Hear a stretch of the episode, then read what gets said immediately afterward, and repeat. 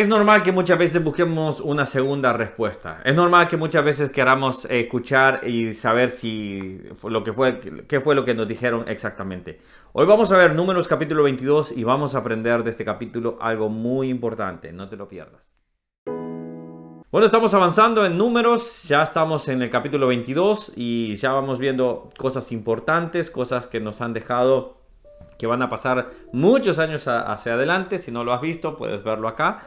Ahora, vamos a ver el siguiente punto que ah, eh, lo que sí es este capítulo es sobre el caso de Balaam.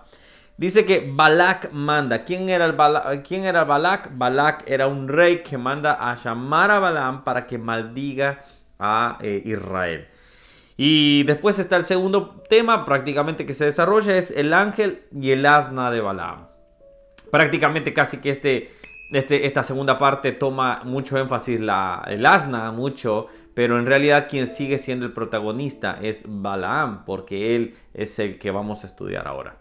Al principio, como podemos ver en el versículo 22, en el 22.12, capítulo 22.12 dice, eh, le dijo de esta manera, no vayas con ellos, ni maldigas al pueblo, porque bendito es.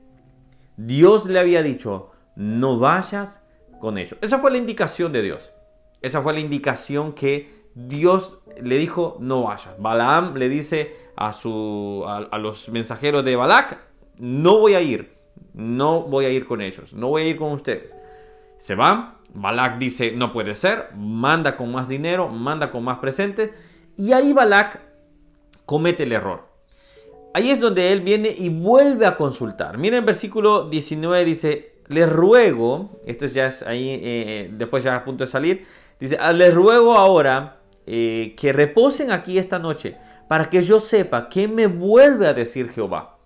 Entonces, eh, Balaam, el, error de Balaam, ¿cuál es el error de Balaam? Volver a tratar de consultar a Dios. Cuando Dios ya ha hablado, cuando Dios ya ha dicho una orden, esa es la orden. No tenemos que volver a tratar de decir capaz que Dios cambió. Dios no es variante, Dios cambia, sí, pero cuando Él da una orden y dice, no vayas, es simplemente no vayas. Pero Balaam fue a consultarle, Dios lo prueba para ver si él no acata la primera orden. Y cuando él sale, entonces ahí es donde el ángel de Jehová se presenta y la, el asna mira a él y ahí donde se da, cuenta el asna, se hace a un lado tres veces y Balaam la empieza a, lastimar. Ahora, ¿cuál es el punto acá? Muchas veces Dios ya nos ha hablado a nosotros. Lo hemos leído en su palabra. Sabemos el consejo. Sabemos la decisión que tenemos que tomar. Y siempre queremos seguir torciendo a nuestro favor esa respuesta. Siempre queremos escuchar aquello que nos conviene solo a nosotros, porque buscamos esa respuesta. Muchas veces la respuesta de Dios no va a ser siempre a tus deseos o a tus anhelos o a lo que tú esperas. Muchas veces va a ser lo contrario, pero va a ser para bien. Muchas veces va a ser algo que quizás tú no deseas que pase, pero va a ser para bien. La Biblia dice, a los hijos de Dios todas las cosas ayudan para bien. El tema es que cuando nosotros queremos forzar nuestra, eh, nuestra decisión, queremos que los resultados sean a nuestro favor nada más, es cuando buscamos esa nueva consulta. Balaam cometió el error de ir nuevamente a Dios, a tratar de preguntarle si podía ir cuando Dios ya había dado la orden. Entonces quiero llevarte a este punto y que, que tú reflexiones en tu vida.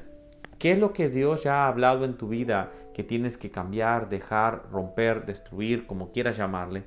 Y tú sigues tratando de saber y decir, capaz que Dios cambia de, opinión, capaz que Dios eh, eh, se equivocó y me puede cambiar.